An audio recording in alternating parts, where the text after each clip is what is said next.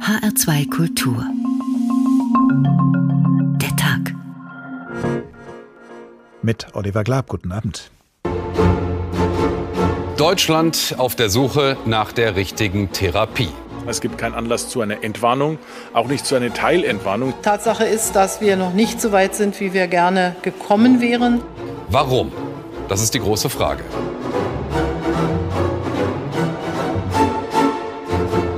Corona-Warn-App ist ein wichtiger Helfer, wenn es darum geht, Infektionsketten zu erkennen und zu unterbrechen. Wir können feststellen, dass wir über die App bisher nur sehr wenige Auskünfte zusätzlich erhalten konnten. Um hilfreich zu sein, müsste die App deutlich mehr Daten erfassen, etwa zum Ort und zum Zeitpunkt des Kontaktes. Es mag sein, dass einiges an unserem Tracking-System in westlichen Ländern Befremden auslöst. Aber bei uns hat jeder ein Smartphone und die IT-Industrie ist sehr fortschrittlich, sodass wir in manchen Gegenden über einen Transponder jedes Smartphone ausfindig machen können.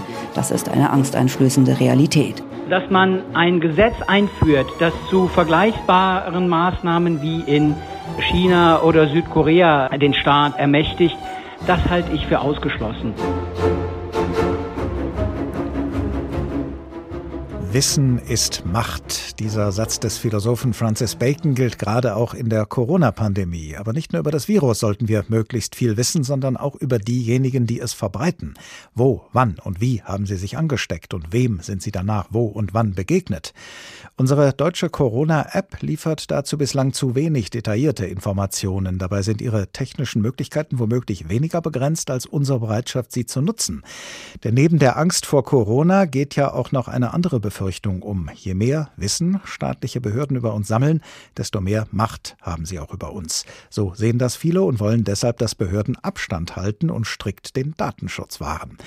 In vielen asiatischen Ländern ist das anders. Da werden Handydaten, Chatverläufe und Kreditkartenabrechnungen herangezogen zur Bekämpfung der Pandemie.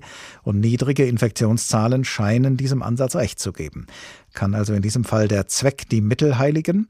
Sollten wir uns ein Beispiel nehmen an den Menschen in Taiwan oder Südkorea, die in viel größerer Zahl und sehr viel bereitwilliger Regeln befolgen und Einschränkungen akzeptieren als wir hier in Deutschland und die einen Appell der Regierenden ernster nehmen als viele von uns hierzulande ein Gesetz? Oder sind die Menschen in Taiwan oder Südkorea zu leichtsinnig, was ihre persönlichen Freiheiten angeht? Informationelle Selbstbestimmung oder körperliche Unversehrtheit müssen wir früher oder später entscheiden, was uns wichtiger ist? Daten- oder Virenschutz, Asien als Vorbild, so heißt heute Abend der Tag in HR2 Kultur. Taiwan, Südkorea und Japan, diese drei ostasiatischen Länder werden uns in Deutschland gerne als Vorbilder bei der Bekämpfung der Corona-Pandemie genannt. Und unsere Korrespondentin für Ostasien, Katrin Erdmann, nimmt uns jetzt nacheinander in diese Länder mit. Am besten steht immer noch Taiwan da. Seit mehr als einem halben Jahr gibt es dort keine lokale Corona-Neuinfektion und insgesamt weniger als 600 Fälle.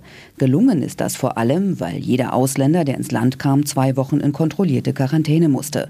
Doch die Regierung ist nervös, denn zu Weihnachten und chinesischen Neujahr werden tausende Taiwaner vom Festland nach Hause zurückkehren. Deshalb werden schon jetzt die Regeln verschärft. Gesundheitsminister Cheng Chung. Ab 1. Dezember müssen alle Einreisenden, also auch Taiwaner, drei Tage vor Abflug einen Corona-Test machen. Nur wenn der negativ ist, können sie von Bord gehen. Ab dann gilt auch im öffentlichen Raum, also in Schulen, Einkaufszentren, im öffentlichen Nahverkehr und vielen anderen Orten, Maske ist Pflicht. Zuwiderhandlung wird in Innenräumen mit umgerechnet bis zu 450 Euro bestraft. Draußen soll es bei einer Ermahnung bleiben. Der Gesundheitsminister setzt jedoch auf die Einsicht der Bürgerinnen und Bürger. Angesichts der sich weltweit verschlimmernden Pandemie können wir nicht absehen, wo unsere Vorbeugung unterbrochen wird. Das heißt, wir müssen selbst für unseren persönlichen Schutz sorgen. Vielerorts läuft es sehr gut mit dem Masketragen, aber an einigen Stellen sind die Menschen auch nachlässig. Wir hoffen, dass jetzt durch die künftige Pflicht wieder mehr Leute eine Maske aufsetzen.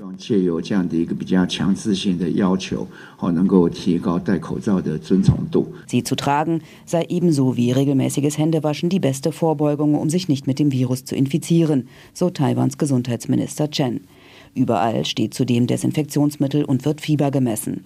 Erfolgreich ist doch Südkorea, das einen ähnlichen Weg geht wie Taiwan. Es hat zwar immer wieder mit lokalen Ausbrüchen zu kämpfen, setzt aber weiterhin auf sogenannte Tracking, also konsequent Menschen aufzuspüren, die sich an einem Infektionsherd aufgehalten haben und diese dann zu isolieren. Es mag sein, dass einiges an unserem Tracking-System in westlichen Ländern Befremden auslöst. Aber bei uns hat jeder ein Smartphone und die IT-Industrie ist sehr fortschrittlich, sodass wir in manchen Gegenden über einen Transponder jedes Smartphone ausfindig machen können. Das ist eine angsteinflößende Realität. Und diese Informationen sollten deshalb nur für Infektionskrankheiten wie diese genutzt werden, sagte der Gouverneur der Metropolregion von Seoul, Lee Jae-myung, diesen Sommer. Die Nachverfolgung läuft unter anderem über GPS- und Kreditkartendaten sowie Kameras. Darüber hinaus testet Südkorea bei einem Ausbruch sehr schnell und viel. Das macht Japan ein bisschen anders. Getestet wird nach wie vor relativ wenig. Lange war das Land mit seiner sogenannten Clusterstrategie erfolgreich. Das bedeutet einfach gesagt, hat sich jemand infiziert, wird nach dem Ursprungsherd gesucht. Handelt es sich um einen Ort mit vielen Menschen, wie zum Beispiel einer Karaoke-Bar, wurden dort alle Beteiligten isoliert, egal ob sie sich mit dem Virus infiziert haben oder nicht. Doch seit Tagen gehen nun auch in Japan die Infektionszahlen nach oben und Tokios Gouverneurin Yuriko Koike musste einräumen. Wir verzeichnen einen deutlichen Anstieg an neuen Fällen und an solchen, die wir nicht nachverfolgen können. Die Experten haben deshalb die höchste Warnstufe ausgerufen und das heißt, das Virus breitet sich aus. Zwar hält man sich im Supermarkt und im öffentlichen Raum an die Regeln, also Abstand halten, Maske tragen, Hände desinfizieren, aber kaum kommt man ins Innere einer Kneipe, heißt das oft, Maske ab und hoch die Tassen. Shigeru Omi, Vorsitzender eines Expertengremiums, das die Regierung beim Umgang mit Corona berät, warnt denn auch, wenn sich die Infektion weiter ausbreitet, kann man nichts mehr dagegen unternehmen. Jetzt ist die letzte Chance, die Ausbreitung zu stoppen. Soweit unsere Ostasien-Korrespondentin Katrin Erdmann. Nun ist der Mensch zwar ein vernunftbegabtes Wesen, aber sogar bei den Menschen in Japan, die uns immer so diszipliniert vorkommen oder geschildert werden, verfahren viele, wenn sie eine Kneipe betreten, wie wir gerade gehört haben, inzwischen nach der Devise Maske ab und hoch die Tassen. So hat unsere Korrespondentin das gerade formuliert. Das scheint allerdings in Japan eine neuere Entwicklung zu sein, denn in der Wochenzeitung Die Zeit war dieser Tage zu lesen, dass in Japan Appelle ähnlich wirksam seien wie ein Gesetz. Eine Minderheit mag zwar murren, aber sie fügt sich, stand da. Es sei allerdings naiv anzunehmen, hieß es weiter, dass 82 Millionen Deutsche sich ab morgen wie Japaner verhalten könnten. Professor Olaf Groh-Samberg, Soziologe an der Universität Bremen und dort einer der Leiter des Forschungsinstituts Gesellschaftlicher Zusammenhalt. Guten Abend. Guten Abend, hallo. Welche Rolle spielen kulturelle Unterschiede womöglich bei der Frage, ob Appelle ausreichen oder nicht? Also die spielen da sicherlich eine ähm, äh, ne, ne große Rolle, weil es unterschiedliche ja, Kulturen in verschiedenen Ländern und Erdteilen gibt, ähm, gerade auch was sozusagen die Einhaltung von Regeln betrifft. Haben wir hier in Deutschland auf die Pandemie bezogen möglicherweise das in Anführungsstrichen Problem, dass wir zu individualistisch und zu freiheitsdurstig sozialisiert worden sind? Also das glaube ich ehrlich gesagt nicht. Also ähm, auch Deutschland zählt eigentlich im, im Kulturvergleich zu einem Land, wo man eher striktere äh, soziale Normen äh, hat und sich auch an diese hält. Und ich glaube ehrlich gesagt auch, äh, mein Eindruck ist auch, dass man sich eigentlich hier auch insgesamt gut an diese Regeln hält und Umfragen zeigen auch immer wieder, genau das ist den Menschen auch insgesamt sehr wichtig, dass sich alle an Regeln halten. Wir haben ja eben gehört, dass wer in Taiwan in Innenräumen gegen die Maskenpflicht verstößt, eine Geldstrafe zahlen muss. Wer hingegen draußen dagegen verstößt, mit einer Ermahnung davonkommt. Da wird also sehr dosiert mit dem Instrument Bestrafung umgegangen. Unter welchen Umständen sind denn Strafen hilfreich in einer Gesellschaft und wann sind sie eher kontraproduktiv? Gut, das ist eine, äh, finde ich, äh, schwierige Frage, weil ich, also ich denke mal, dass grundsätzlich Appelle ähm, auch gut äh, funktionieren. Also man hat das ja zum Beispiel auch in Schweden gesehen, die ja diesen Weg gewählt äh, sind, von Anfang an gewählt haben, der freiwilligen Reduktion. Und auch in Deutschland hat man ja immer wieder gesehen, die Tatsache, dass das so schnell alles gewirkt hat, ähm, als im März äh, der Lockdown ausgerufen wurde, ähm, hat damit zu tun, dass das Mobilitätsverhalten schon bevor es also mit Sanktionen belegte Einschränkungen gab, äh, stark zurückgegangen ist. Also ich würde sagen, äh, gut begründete Appelle funktionieren mindestens genauso gut oder funktionieren jedenfalls auch man braucht nicht unbedingt da Strafen hinterlegen. Nun sind ja seit Beginn der Corona-Pandemie bei uns auch schon einige Monate ins Land gegangen. Wir haben eben von unserer Korrespondentin bezogen auf die Menschen in Japan gehört, die Menschen sind müde von Corona. Spielt das bei uns eine Rolle, dass diese Krise nun zum einen schon viele Monate dauert und zum anderen ja kein rechtes Ende absehbar ist? Also ich würde sagen, das spielt mit Sicherheit eine große Rolle. Ähm, wir sind da in der Wissenschaft auch ein bisschen in der Situation, dass wir sehr schnell waren, ähm, als der, als die Pandemie losging, auch mit Umfragen das zu erfassen mit Daten. Und ähm, ähm, jetzt sieht man aber ironischerweise, dass wir gerade jetzt für die zweite Welle keine, ähm, zumindest kenne ich jetzt keine aktuelleren laufenden Erhebungen, die uns erlauben würden zu sehen, wie diese Müdigkeit sich Bahn bricht. Aber was man auf jeden Fall sagen kann, ist, dass die Studien auch zum, eben zur ersten Welle sehr klar gezeigt haben, dass es ganz zu Anfang fast schon eine kleine Art von Euphorie, äh, jetzt zugespitzt formuliert, im Hinblick auf Solidarität und die Bereitschaft, sich einzuschränken und sich an Regeln zu halten, gegeben hat. Also ganz am Anfang war das sehr stark ausgeprägt.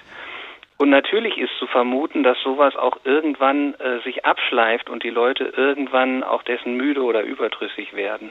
Was könnte man denn machen, um einer solchen äh, Lethargie entgegenzuwirken und den gesellschaftlichen Zusammenhalt, das ist ja das, worüber Sie auch forschen, den gesellschaftlichen Zusammenhalt gerade in einer Pandemie beibehalten oder auch wiederherstellen zu können? Ja, das ist äh, das ist auch keine ganz einfache Frage. Ich ich würde denken, ich glaube, dass auch wichtig ist, dass man sich immer wieder klar macht, wie viel Solidarität, Hilfsbereitschaft und Rücksichtnahme es eigentlich in dieser Pandemie gegeben hat und nach wie vor gibt. Und ich glaube, man redet sehr gerne und sehr schnell über die Corona, äh, Anti-Corona-Demonstrationen und ähm, ähm, und darüber, dass Leute sich auch über Regeln hinwegsetzen. Vielleicht betonen wir zu, zu wenig, dass, dass das, was immer noch das Bild bestimmt, nämlich die große Bereitschaft ähm, der Mehrheit der Menschen, sich trotz eigener Einschränkungen ähm, aus Rücksichtnahme auf andere an diese Regeln zu halten. Ich finde das eigentlich schon einen bemerkenswerten Vorgang und ich glaube, das muss man auch immer wieder positiv hervorheben. Ähm, ich glaube auch, dass die Hilfsmaßnahmen ähm, mit zu dieser Unterstützung beitragen. Ich würde sagen, ich glaube, dass jetzt auch die Hoffnung, dass mit dem Impfstoff ein Ende absehbar ist, da auch nochmal einen guten Schwung dazu gibt. Professor Olaf Grosamberg, Soziologe an der Universität Bremen und dort einer der Leiter des Forschungsinstituts Gesellschaftlicher Zusammenhalt. Vielen Dank. In Japan, Taiwan und Südkorea haben wir diesen Tag in HR2 Kultur begonnen, um festzustellen, was wir uns vielleicht vom Verhalten der Menschen dort und von den Lösungsansätzen der dortigen Politik abgucken können. Und wir werden das im Laufe der Sendung noch weiter vertiefen. Wir haben aber auch in die Überlieferungen dieser drei Länder geschaut, in Märchen und Sagen, Legenden und Mythen. Und wir haben tatsächlich in jedem der drei Länder eine Geschichte gefunden, die uns von menschlichem Erfindungsreichtum dort erzählt. Die erste dieser drei Geschichten heißt Sonne und Mond und sie stammt aus aus Taiwan. Einst standen zwei glühende Sonnen am Himmel, und der Himmel hing sehr niedrig über der Erde.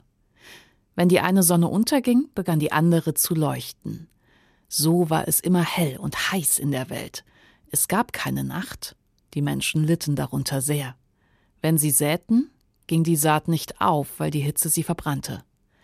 Da sagten die Männer, wir müssen Matten flechten und unsere Felder vor der Sonne schützen, sonst verhungern wir. Das taten sie. Die Frauen flochten Matten und legten sie auf die Äcker. Auf diese Weise konnten sie wenigstens spärliche Früchte ernten und mussten nicht darben. Aber wenn sie ihre Hirse stampften, stießen sie mit dem Ende der Stampfkeulen gegen den Himmel. Das war sehr hinderlich.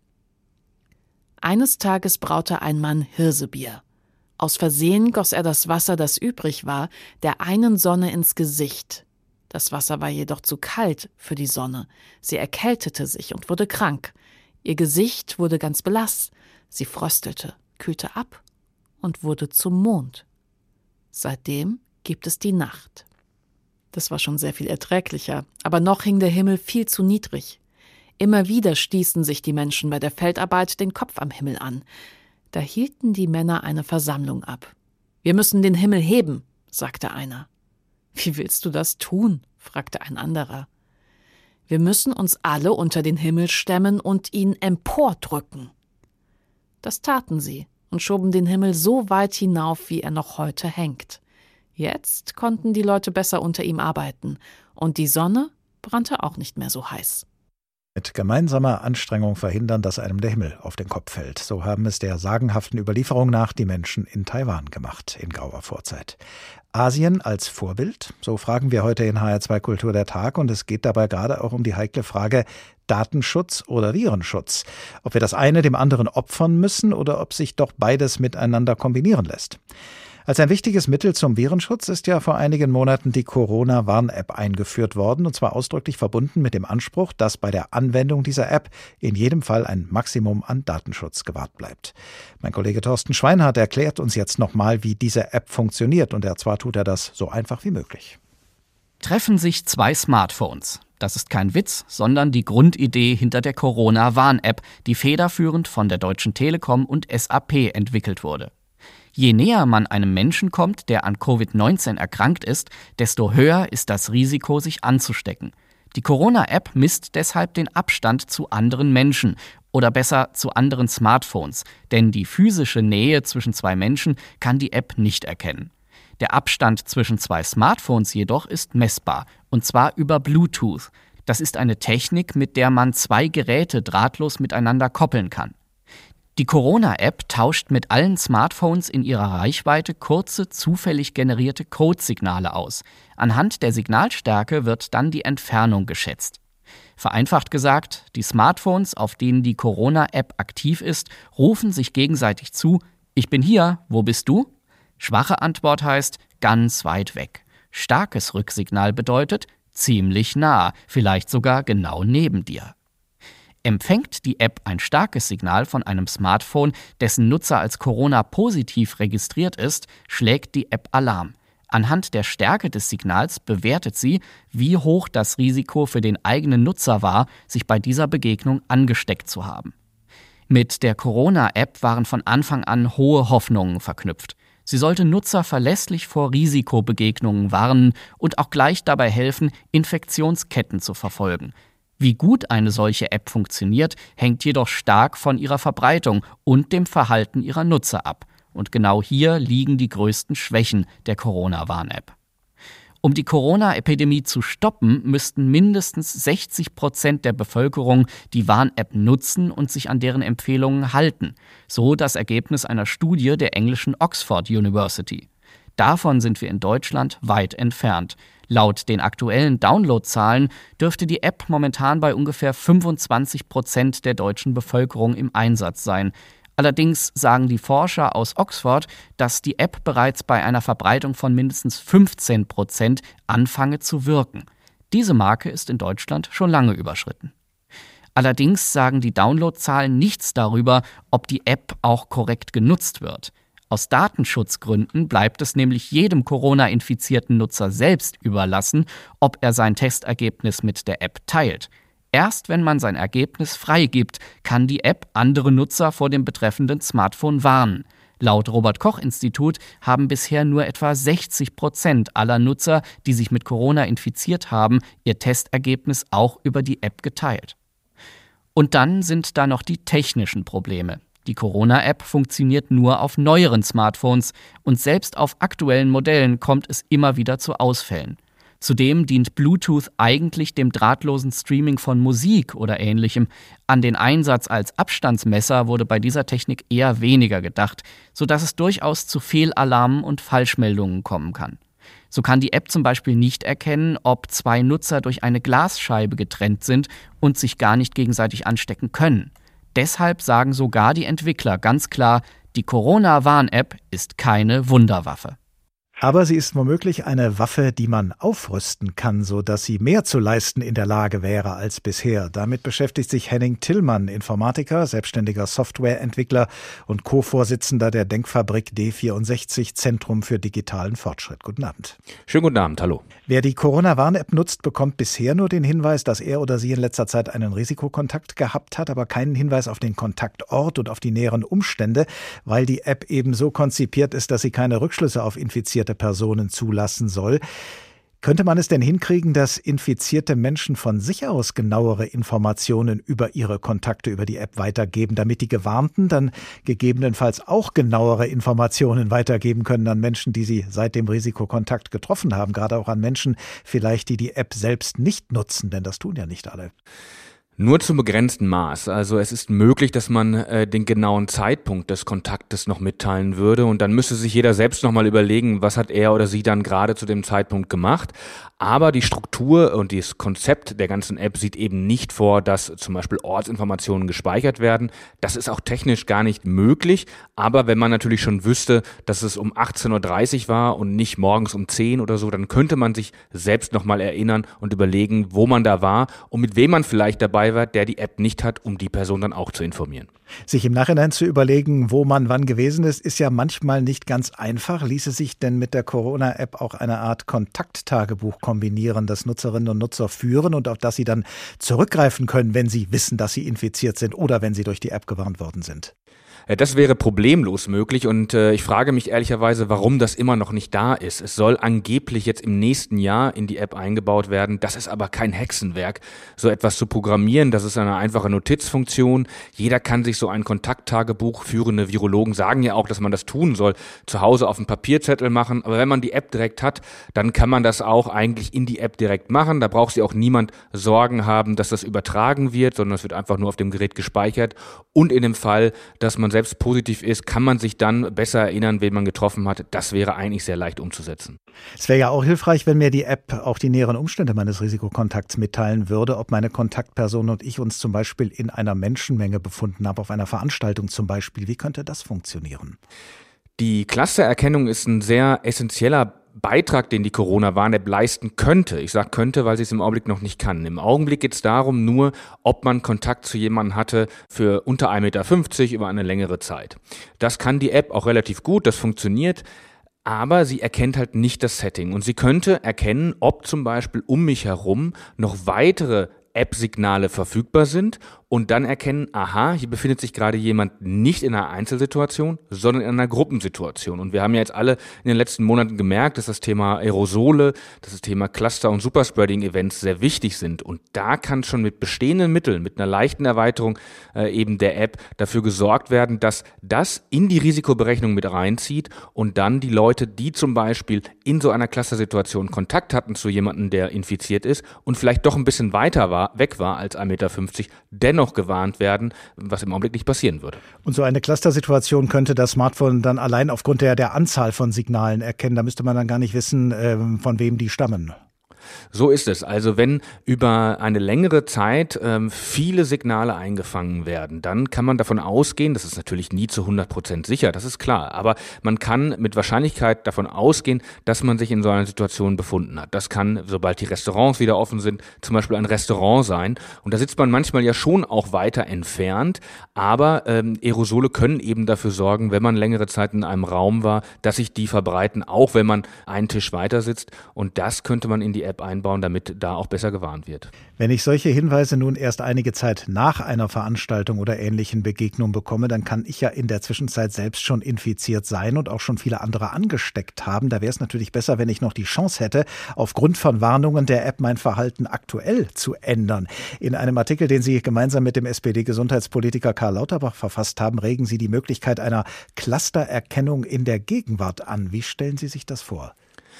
Genau äh, das, was ich gerade eben beschrieben habe, sozusagen im Präsens, also in der aktuellen Geschehen. Also wenn die App bzw. das Framework, was äh, die App möglich macht, erkennt, dass um mich herum ganz viele Signale äh, schwirren und die in einem relativ nahen Umfeld sind, also vielleicht unterhalb von zehn Metern, dann könnte es eine Warnmeldung geben, die zum Beispiel sagt, aha, du bist in einer Cluster-Situation, Denk dran, lüfte ordentlich oder begib dich aus der Situation heraus. Das kann man natürlich auch ausschalten, wenn man das nicht möchte. Das wäre nur eine freiwillige Warnung. Aber es kann Menschen eben sensibilisieren, besonders in diesen Situationen aufs Lüften zu achten oder eben eine Maske aufzusetzen, wenn das möglich ist. Also diese Clustererkennung kann sowohl bei der Risikoermittlung eine Rolle spielen, als auch im aktuellen Geschehen selbst.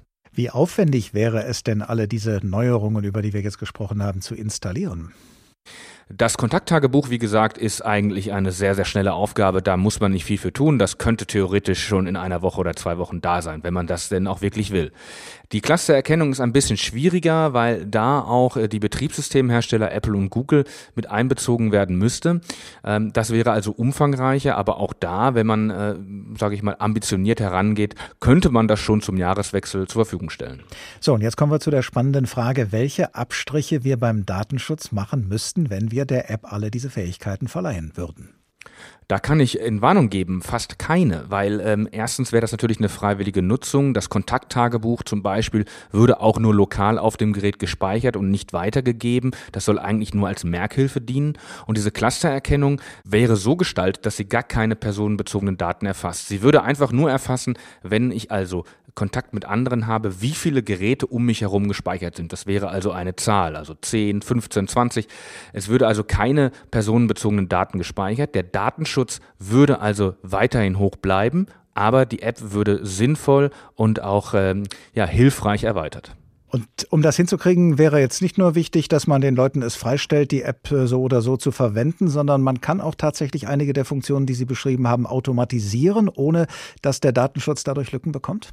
So ist es. Also die Clustererkennung, äh, die ich gerade beschrieben habe, würde vollkommen automatisch funktionieren, äh, weil sie eben ja die bestehenden Bluetooth-Signale, die die App jetzt schon im Einzelkontakt verwendet, eben in der Gruppe auch verwenden würde. Da würden also keine weiteren Daten anfallen, sie würden nur in die Berechnung mit einfließen ob ich eben äh, in einer Gruppe bin oder nicht. Man muss ja eins bedenken, die ganze App wurde entwickelt im Frühjahr mit dem Wissen von dem Frühjahr und da spielten diese Cluster und Aerosole noch gar keine große Rolle. Da ging man eben nur von diesen 1,50 Meter vor allem aus. Und eben diese neuen Erkenntnisse kann man einbringen und würde nichts am Datenschutz ändern. Henning Tillmann, Informatiker, selbstständiger Softwareentwickler und Co-Vorsitzender der Denkfabrik D64 Zentrum für digitalen Fortschritt. Vielen Dank. Daten- oder Virenschutz. Asien als Vorbild. So haben wir den Tag in HR2 Kultur diesmal genannt, weil einige Länder in Asien Abstriche beim Datenschutz machen, um die Corona-Pandemie mit einer besseren Kontaktverfolgung wirksamer bekämpfen zu können. Auf Chancen und Risiken dieses Ansatzes werden wir aus datenschutzrechtlicher Sicht noch genauer eingehen, denn in den betreffenden Ländern geht es nicht nur um die Ausgestaltung von Corona-Warn-Apps, sondern auch um die Auswertung von Kreditkartenabrechnungen zum Beispiel. Zunächst aber machen wir noch einen kleinen literarischen Ausflug in eines der drei ostasiatischen Länder, die uns zu dieser Sendung inspiriert haben. Auf unserer Suche nach Geschichten über erfinderische Menschen in Taiwan, Japan und Korea ist nun Japan an der Reihe und dort lernen wir jetzt einen Verwandten von Till Eulenspiegel kennen, den Schalksnarren Kichigai. Kichigai hatte neben einer Bude seine Wohnung, deren Besitzer Aale briet und verkaufte. Wenn die Essenszeit kam, öffnete der Schalk das Fenster und aß seinen Reis. Die Leute fragten ihn, warum er am Fenster seinen Reis aß. Kichigai antwortete, ich spare viel Geld damit, denn den Küchenduft, der hereinströmt, habe ich umsonst. Die Leute wollten sich ausschütten vor Lachen. Der Aalkoch ärgerte sich darüber und wollte dem schlauen Kichigai Gleiches mit Gleichem vergelten. Als er seiner Kundschaft die Rechnungen brachte, trug er auch eine zu dem Schalk. Es war eine ziemlich gepfefferte Rechnung für vier Wochen Aalduft. Kichigai prüfte sie umständlich und nickte, ja, das ist in Ordnung. Dann gib mir das Geld. Der Narr legte die Summe auf den Tisch. Zähl nach, sagte er. Der Koch zählte.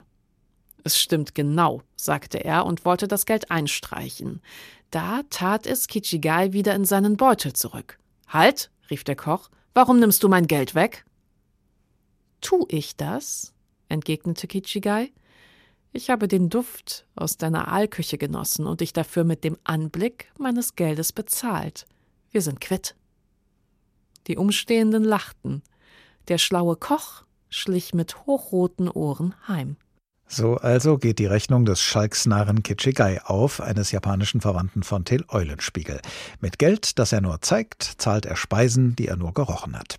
Der Kunde macht Abstriche bei der Leistung, die er bekommt, und der Dienstleister muss deshalb Abstriche bei der Bezahlung machen. Was die Bekämpfung der Corona-Pandemie angeht, funktionieren unsere Anstrengungen aber eher umgekehrt proportional. Je mehr wir das Coronavirus und seine Ausbreitung eindämmen wollen, desto mehr Einschränkungen müssen wir anscheinend hinnehmen in unserem Alltag und bei unseren Grundrechten. Und je härter die Seiten sind, die eine Regierung dabei aufzieht, desto mehr ist sie auch zum Erfolg verdammt. Zu einem Erfolg, wie er sich allem Anschein nach in Neuseeland eingestellt hat. Mehr darüber von unserer Korrespondentin Lena Bodewein. Im Frühjahr, also im neuseeländischen Herbst, da hatte das Land das hinter sich, was seine Premierministerin Jacinda Ardern die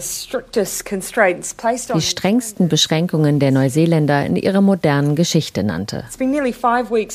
Es waren fünf Wochen, in denen wir auf eine Art und Weise gearbeitet und gelebt haben, die vor zwei Monaten noch undenkbar schien. Damals, Anfang März, als die Kunde von der weltweiten Verbreitung des Virus die Runde machte. Aber wir haben es getan und wir haben es gemeinsam geschafft. Hart und schnell wollte die Regierung das Virus angehen, aber vor allem als Team, als Team Neuseeland, ein Team von fünf Millionen Menschen. Und so begleitete die Premierministerin ihre Bürger per Social Media durch die Lockdown-Tage, versicherte den Kindern, dass der Osterhase kommen dürfe, schließlich sei er systemrelevant. Das medizinische Team der Regierung gab und gibt Erklärstunden auf Facebook. Die Grenzen des Inselstaates am anderen Ende der Welt blieben dicht, um das Virus auszumerzen und fernzuhalten. Und das Ergebnis?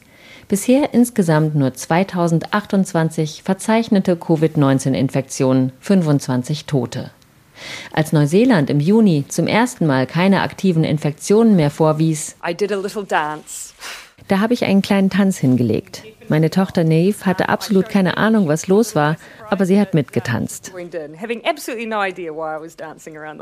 Nach 100 Covid-freien Tagen gab es einen erneuten Ausbruch in Auckland, woraufhin die ganze Millionenstadt, die größte des Landes, ohne Zögern wieder in den Lockdown geschickt wurde. Zurzeit gibt es 55 aktive Fälle, fast alles Rückkehrer und damit unter Kontrolle. Denn jeder, dem es überhaupt gestattet wird, zurückzukehren, muss nach Ankunft direkt für 14 Tage in Hotelquarantäne mit kurzem täglichem Hofgang. Weil so viele Neuseeländer ihre Heimat zu Weihnachten besuchen wollen, musste die Regierung noch mehr Quarantäneplätze suchen, damit allen die Einreise möglich ist.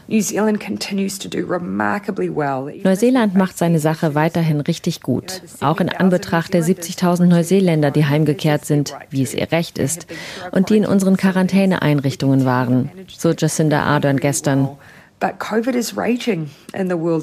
Aber Covid wütet in der Welt und wir müssen wachsam bleiben.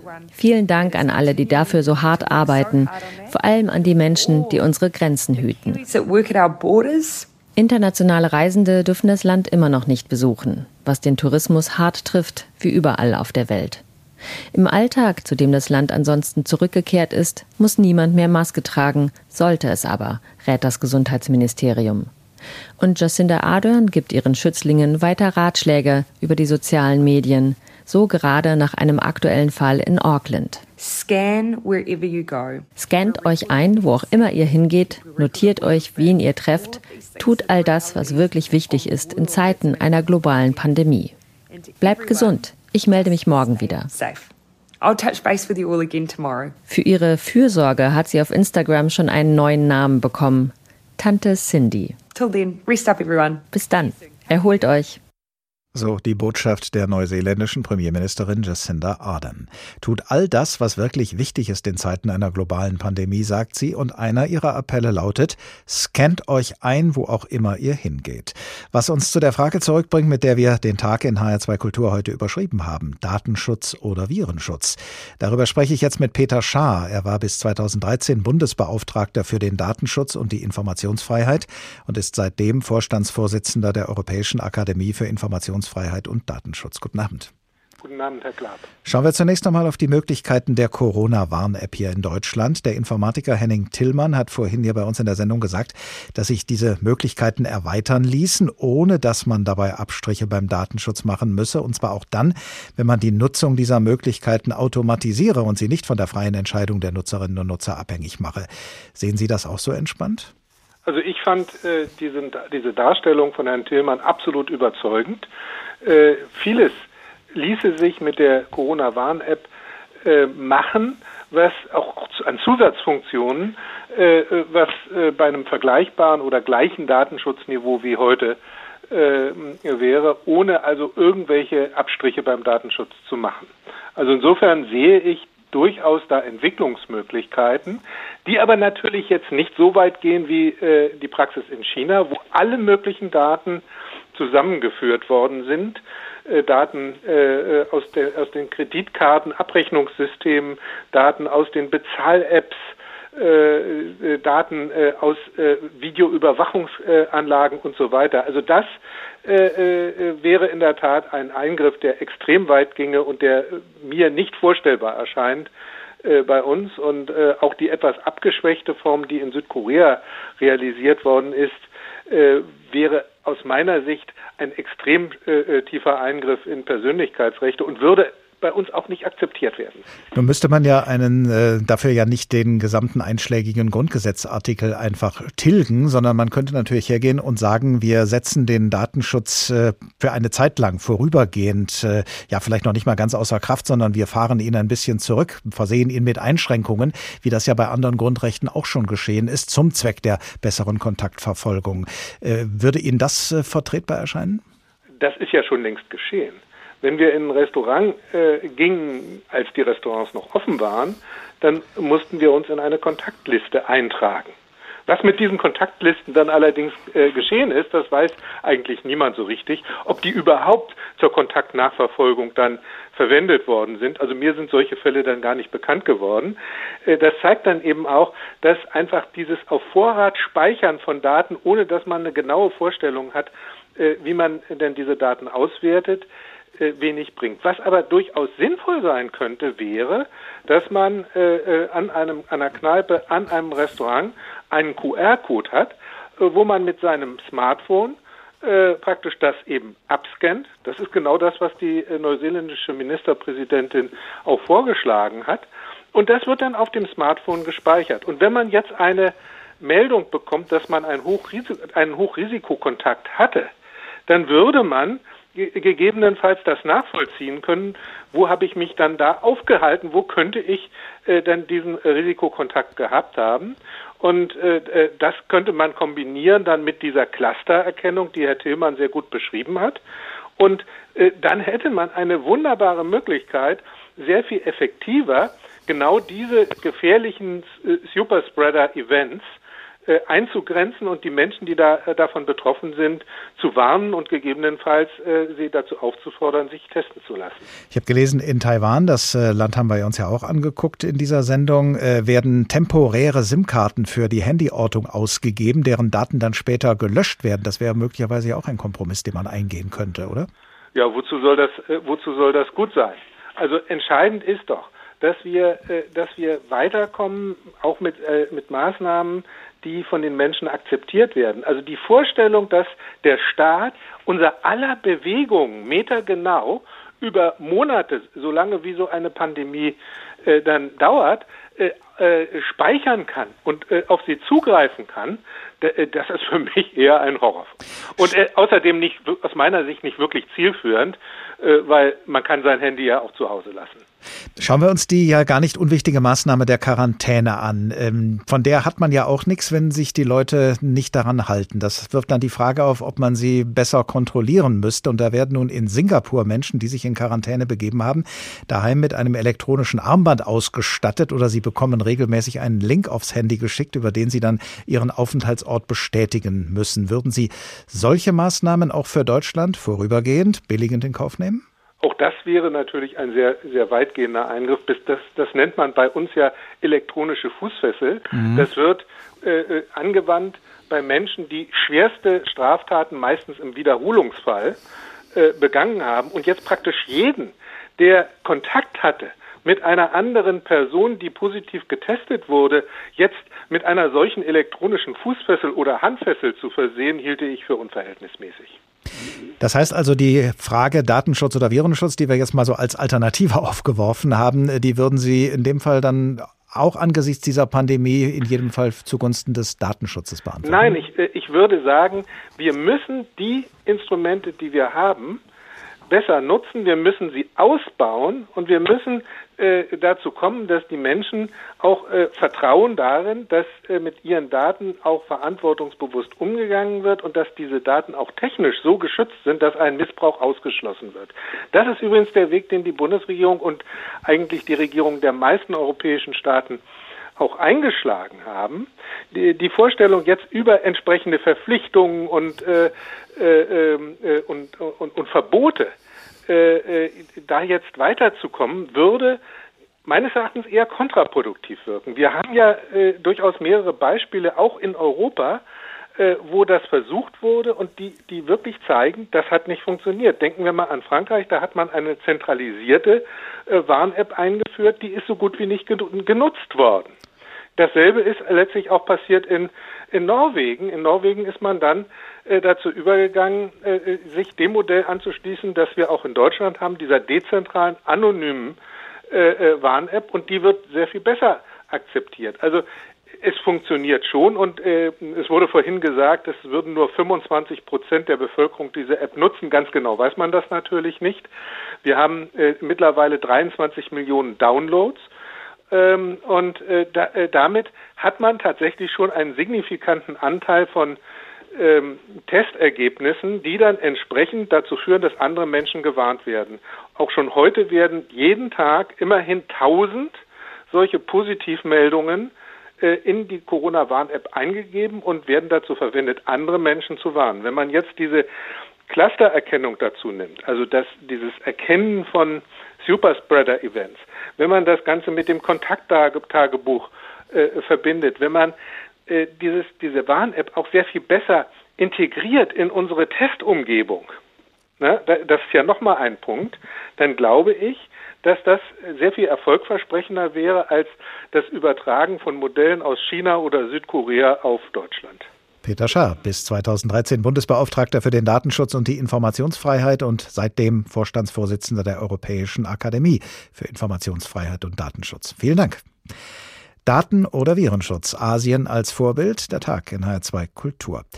Und nachdem wir in dieser Sendung schon eine Sage aus Taiwan und eine aus Japan gehört haben über den Erfindungsreichtum von Menschen, lassen wir jetzt noch eine Geschichte aus Korea folgen.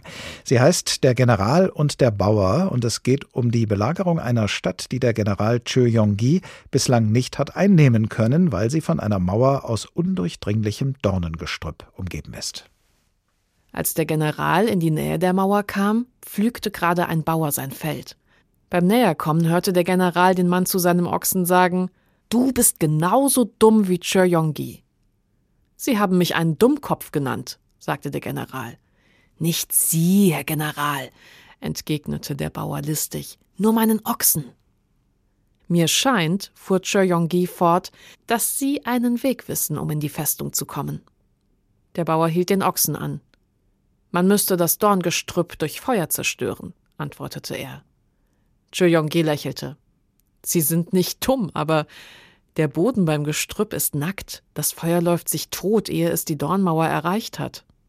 Das ist schon recht, Herr General, meinte der Bauer. Aber man könnte Grassamen ausstreuen. Sie werden Jahre brauchen, um die Stadt auszuhungern. Das Gras braucht nur bis zum Sommer, ehe es hochgewachsen ist, und im Herbst wird es verdorrt sein. Dann brennt es wie Zunder, frisst sich weiter und vernichtet das Gestrüpp. Der General dachte nach, der Gedanke war gut, aber wie sollte man den Samen zur Mauer bringen, ohne dass die feindlichen Soldaten es verhinderten? Der Bauer lachte verschmitzt. Lassen Sie Drachen bauen, so viele wie möglich. An die Drachen hängen Sie mit Samen gefüllte Papiertütchen, und wenn der Wind günstig steht, sollen die Drachen aufsteigen. Sie werden sich im Gestrüpp verfangen, das Dornzeug zerreißt die Tüten und der Wind wird den Samen rund um das Gestrüpp verstreuen. Chö Yong-gi bedankte sich und eilte davon. Die Stadt fiel in die Hand seiner Eroberer. Chö Yong-gi wollte den Bauern belohnen, aber er konnte ihn nirgendwo finden. Tja, vielleicht sollte man sich mal im Berliner Regierungsviertel umsehen, ob der Bauer da vielleicht gerade den Boden zwischen Kanzleramt und Reichstagsgebäude pflügt. Denn er scheint ja ein Fachmann zu sein für genau die Art von komplexen, trickreichen und wirksamen Methoden, wie sie im Kampf gegen die Corona-Pandemie willkommen wären. Was die Regierenden tatsächlich gerade machen zwischen dem vorigen und dem nächsten Bund-Länder-Treffen und mit welcher Marschroute sie in die am Mittwoch bevorstehenden Beratungen gehen, das beobachtet für uns unser Berliner Hauptstadtkorrespondent Martin Bohne. Diesmal soll es besser laufen. Zwei Tage vor der erneuten Videoschalte zwischen der Kanzlerin und den Länderchefs zum Pandemiegeschehen kommen aus allen Lagern Signale der Einigkeit. Vor einer Woche war die Kanzlerin mit ihren Vorschlägen zur Verschärfung des Lockdowns noch nicht durchgedrungen. Jetzt ist es an den Ländern, einen gemeinsamen Beschlussentwurf einzubringen. Und die Arbeiten gehen im guten Einvernehmen voran, sagt Sachsen-Anhalts christdemokratischer Ministerpräsident Rainer Haseloff. Die Differenzen zwischen den Kollegen äh, sind sehr gering. Insgesamt ist es ein sehr konzertiertes und gemeinsames Verfahren, äh, was weniger politisch und lagermäßig bestimmt wird als inhaltlich. Dem pflichtet der Thüringer Landeschef mit dem Parteibuch der Linken, Bodo Ramelow, bei. Auf Parteibücher käme es bei der Debatte eben nicht an, sondern einzig darauf, dass die Ansteckungswege unterbunden würden. Und da sei jetzt kein Punkt zum Zögern, sagt Ramelow im Bayerischen Rundfunk mit Blick auf die weiter steigenden Zahlen in Thüringen. In dieser Nacht wiederum insgesamt 500 neue Infektionen nur in den letzten 24 Stunden. Das hatte ich im Frühjahr nicht mal in der ganzen Woche. Also Sie sehen mich einfach im höchsten Maße alarmiert. Und so durfte feststehen, dass Kanzlerin und Länderchefs am Mittwoch eine Verlängerung des Teil-Lockdowns über den 30. November hinaus vorerst bis zum 20. Dezember beschließen werden. Und gerade bei den Kontaktbeschränkungen geht es auch um Verschärfungen. In der bisher bekannten Beschlussvorlage der Länder ist die Rede davon, private Treffen bis Mitte Januar auf zwei Hausstände und höchstens fünf Menschen zu begrenzen wobei Kinder unter 14 Jahren dabei ausgenommen werden. Für die Weihnachtszeit und eventuell den Jahreswechsel ist in der Diskussion etwas großzügiger vorzugehen und bis zu zehn Teilnehmern privaten Feiern zuzulassen. Solche Beschränkungen seien sehr bedauerlich, sagt die Ministerpräsidentin von Mecklenburg-Vorpommern, die SPD-Politikerin Manuela Schwesig im Deutschlandfunk. Das Virus schlage aber eben gerade dort zu, wo Familien und Freunde zusammenkommen. Und deswegen ist klar, dass Kontakte beschränkt bleiben müssen. Aber wir wollen sie ja zu Weihnachten lockern. Und ich finde es richtig, dass man zu Weihnachten ermöglicht, dass wenigstens ähm, sozusagen zehn Personen zusammenkommen können. Auch bei den Schulen, dem Hauptstreitpunkt auf dem letzten Treffen von Kanzlerin und Länderchefs, sind neue Beschränkungen im Gespräch. Die Beschlussvorlage der Länder sieht eine Maskenpflicht ab der siebten Klasse vor, und zwar in jenen Regionen, in denen die Zahl der Neuinfektionen den Wert von 50 je 100.000 Einwohner überschreitet. Soweit der Ausblick unseres Berliner Hauptstadtkorrespondenten Martin Bohne auf die bevorstehenden Bund-Länder-Beratungen. Am Mittwoch sollen sie stattfinden. Privatdozent Dr. Martin Stürmer ist Virologe beim IMD-Labor in Frankfurt. IMD steht für interdisziplinäre Medizin und Diagnostik. Guten Abend. Schönen guten Abend, ich grüße Sie. Bislang haben wir uns in Deutschland vom Frühjahrslockdown zum Herbst- und Winterlockdown gehangelt, nach der Methode zuerst ein Lockdown, bis die Zahlen sinken, dann wird gelockert, bis die Zahlen steigen, dann gibt es den nächsten Lockdown und, ja, man ist versucht zu sagen, und so weiter und so weiter. Halten Sie diesen Ansatz für sinnvoll? Nein, auf gar keinen Fall. Ähm, ich denke mal, äh, dass wir uns das nicht leisten können, vor allem auf, auf wirtschaftlicher und gesellschaftlicher Ebene ähm, in diesem Jojo-Effekt, wie man ihn so ja gerne nennt, ähm, weiterzumachen, bis wir tatsächlich äh, flächendeckend impfen können. Es muss jetzt ganz wichtig äh, vernünftige Maßnahmen beschlossen werden, die uns in die Lage versetzen, so gewaltig auf die Bremse zu treten, dass wir bis ins nächste Frühjahr hinein, wo es wieder wärmer wird und wir die Infektion leichter kontrollieren können, uns retten können und dann gucken wir weiter. Im Moment sind wir ja weit entfernt von der, von der Kontrolle der Infektionszahlen. Die sind mittlerweile wieder so hoch, dass die Nachverfolgung der Kontakte nicht mehr möglich ist und dass es auch immer schwieriger wird, sich testen zu lassen, weil Personal und Kapazitäten fehlen. Auf der anderen Seite verdienen sich Privatfirmen womöglich eine goldene Nase damit, dass sie private Testzentren aufmachen, zum Beispiel am Frankfurter Flughafen und jetzt auch in Wiesbaden.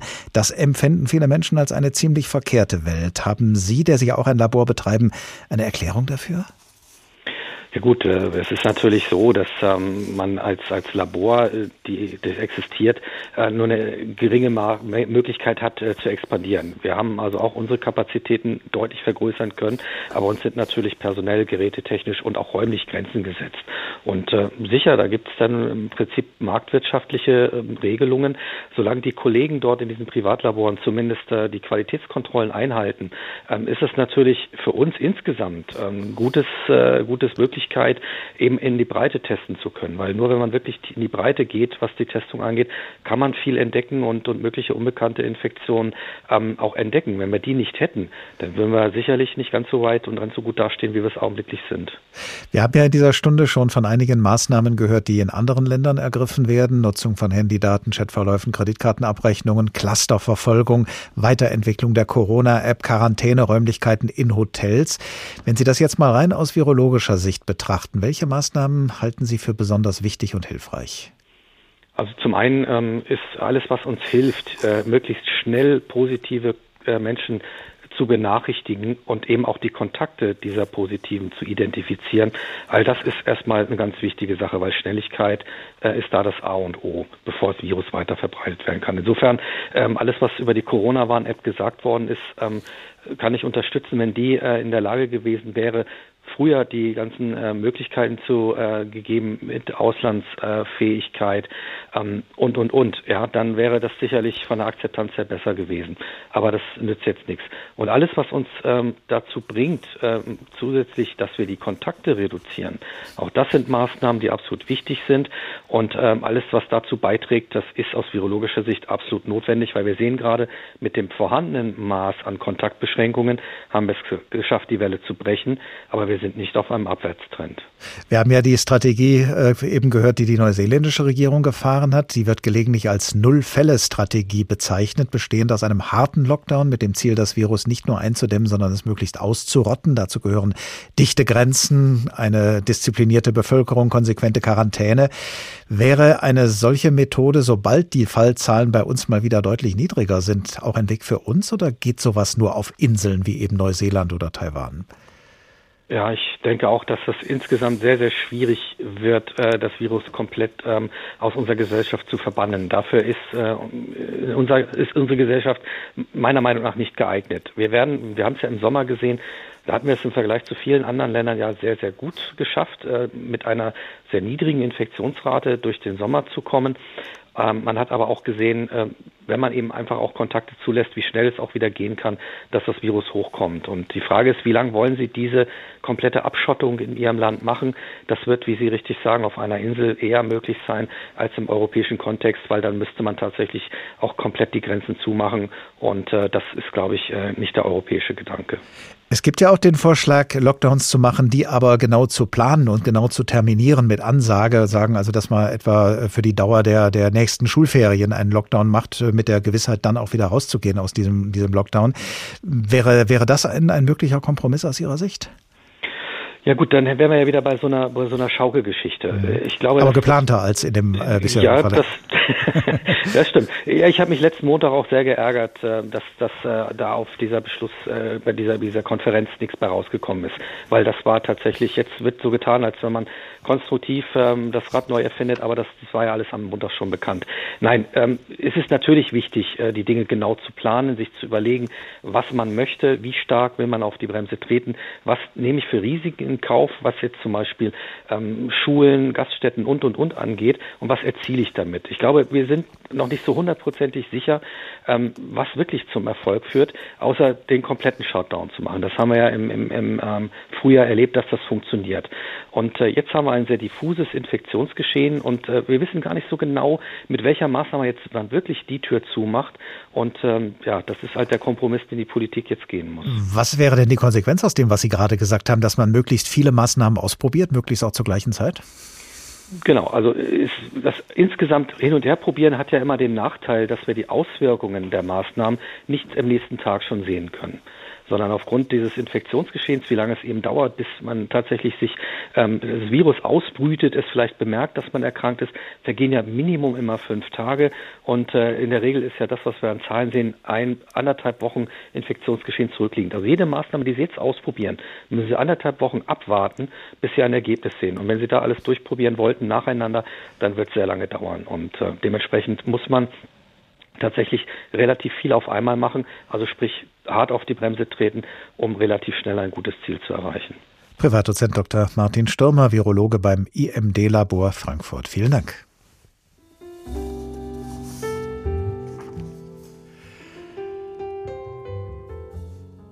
Daten- oder Virenschutz. Asien als Vorbild. Beide Fragen sind vielleicht ein bisschen zu simpel gedacht gewesen, aber ich denke, wir haben trotzdem das eine oder andere lernen können, was man an Maßnahmen vielleicht noch ergreifen könnte.